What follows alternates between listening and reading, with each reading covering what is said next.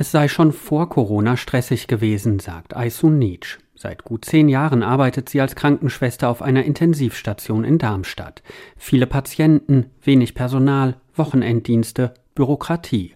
Und in der Pandemie habe der Stress dann nochmal zugenommen. Zeitweise habe sie zwölf Stunden Schichten gearbeitet, erzählt Aysun Nietzsch. Dann kommt hinzu, dass man eben den ganzen Tag die Maske trägt, in Schutzkleidung ist, aus den infektiösen Zimmern nicht rauskommt, weil die Patienten so unglaublich instabil sind. Dann hat man halt mal am Stück vier bis fünf Stunden die Maske an und vielleicht nicht mal äh, was getrunken.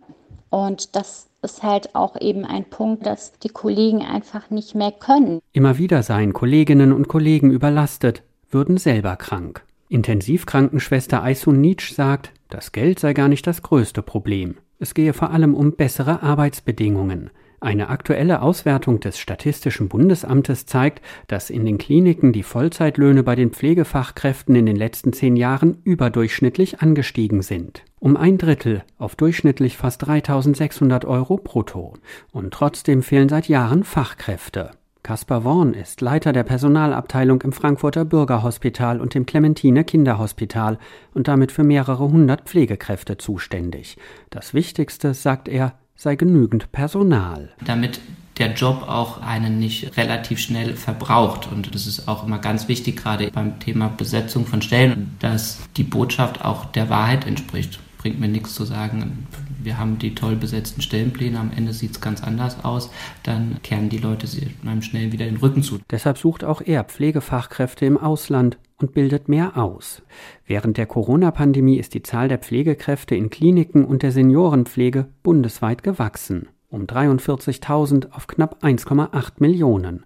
Trotzdem herrscht noch immer ein Fachkräftemangel. Miriam Freudenberger leitet seit rund 20 Jahren die Agnes Karl Pflegeschule in Frankfurt. Vor Corona hätte sie nicht alle jährlich 120 Ausbildungsplätze besetzen können. Jetzt schon.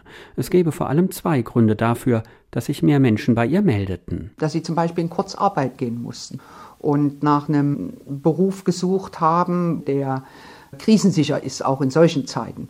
Der zweite Grund ist, dass es was Sinnstiftendes ist. Also, dass sie auch gemerkt haben, das ist ein Beruf, der gebraucht wird und deshalb haben sich auch einige beworben. In der Ausbildung müssen sie dann aber auch auf den teilweise harten Berufsalltag vorbereitet werden. Intensivkrankenschwester Aysun Nietzsch aus Darmstadt erzählt, dass es Kollegen und Kolleginnen gibt, die unter dem Stress leiden und überlegen, ob sie den Beruf wechseln sollen. Für sie selbst sei das aber keine Option. Ich liebe meinen Beruf.